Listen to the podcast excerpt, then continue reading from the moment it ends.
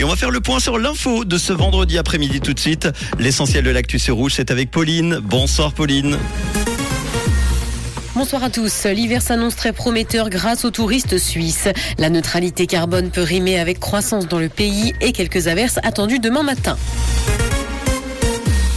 L'hiver s'annonce très prometteur grâce aux touristes suisses.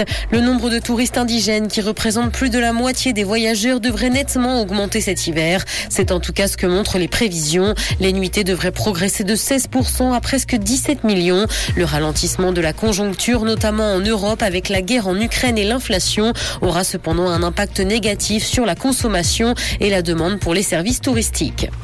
La neutralité carbone peut rimer avec croissance en Suisse. Une étude du cabinet Ecoplan sur mandat de l'Office fédéral de l'énergie montre que l'économie suisse croit dans le cadre de la politique climatique visant l'objectif zéro émission nette d'ici 2050. Elle a évalué les coûts pour trois scénarios différents permettant d'atteindre cet objectif. Il en ressort que l'impact économique est le même. Dans le canton de Vaud, il est déconseillé de circuler ce dimanche à Lausanne et en Lavaux. Le parcours de la nouvelle édition du Lausanne Marathon va engendrer de fortes perturbations dans la circulation dès le matin. Les quais d'Ouchy et de Belgique seront quant à eux fermés à la circulation de 8h à 18h.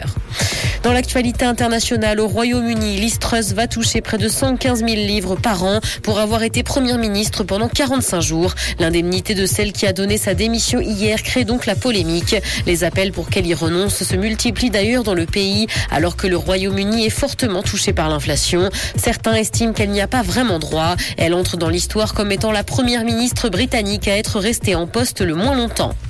Elon Musk veut licencier les trois quarts des salariés de Twitter. C'est ce qu'a prévu l'homme le plus riche du monde s'il parvient à racheter le réseau social. Il entend se séparer de 75% des 7500 salariés de l'Oiseau Bleu. Il souhaiterait donc, selon les affirmations du Huffington Post, réduire l'entreprise à 2000 salariés. Même s'il échouait à racheter Twitter, l'entreprise prévoit de son côté de licencier un quart de ses effectifs d'ici la fin 2023. Littérature, le manuscrit du mépris annoté par Godard pour Brigitte Bardot a été adjugé à plus de 300 000 euros. L'actrice avait cédé ce document il y a plusieurs années à l'un de ses amis photographes. Il s'agit du manuscrit complet du film dans sa première version, sans les scènes de nu imposées au réalisateur par la production. L'objet a été estimé au départ entre 120 et 180 000 euros.